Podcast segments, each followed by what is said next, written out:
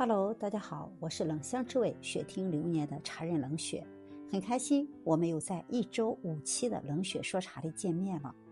今天是一个举国欢庆的日子，适逢我们传统的节日八月十五中秋节，又是我们祖国的建国之日国庆节。中秋国庆合在一起，便是中国。相信今天对于我们中国的全部的大家来说，一定是一个幸福而又让人觉得温馨团聚的日子。中秋起源于宋代，那何谓中秋？我们称之为有仲秋，一个单人旁，一个中国的中，因为中国人对于春夏秋冬。每个季节三个月的称谓分别是孟月、仲月和季月，而八月恰好是秋天的第二个月，称之为叫仲月。十五又是仲月的中秋，故称为中秋节。那么中秋节象征着团圆，秋天也是收获的季节。在宋代的时候，正式立中秋节为节日。并且要放假一天，通宵狂欢。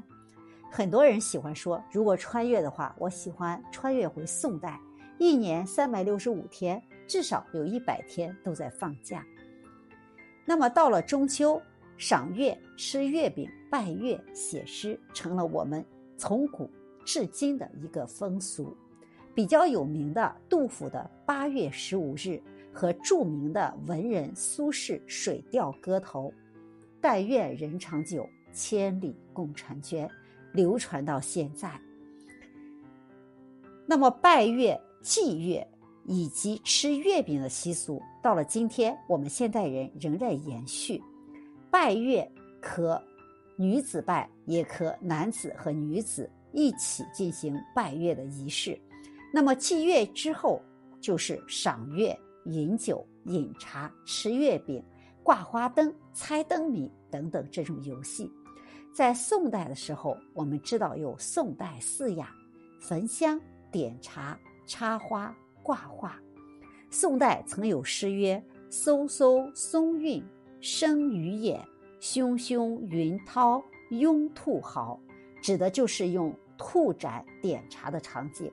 冷雪最近在看《知否知否》这部电视剧。在《知否》里，很多的场景再现了宋代点茶的风韵。时值中秋佳节，我们延续的不仅是节日的美好，更是对美好生活的一种期待、向往。那么，我也觉得，在中秋这样的日子里，除了我们的家庭团聚以外，在饭后、在下午的时光，我们可以用一杯茶和家人共聚在茶桌旁，聊一聊。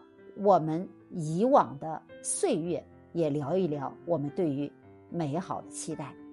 十月，让我们遇见更美好的自己。冷雪祝福大家中秋快乐，我们下期见。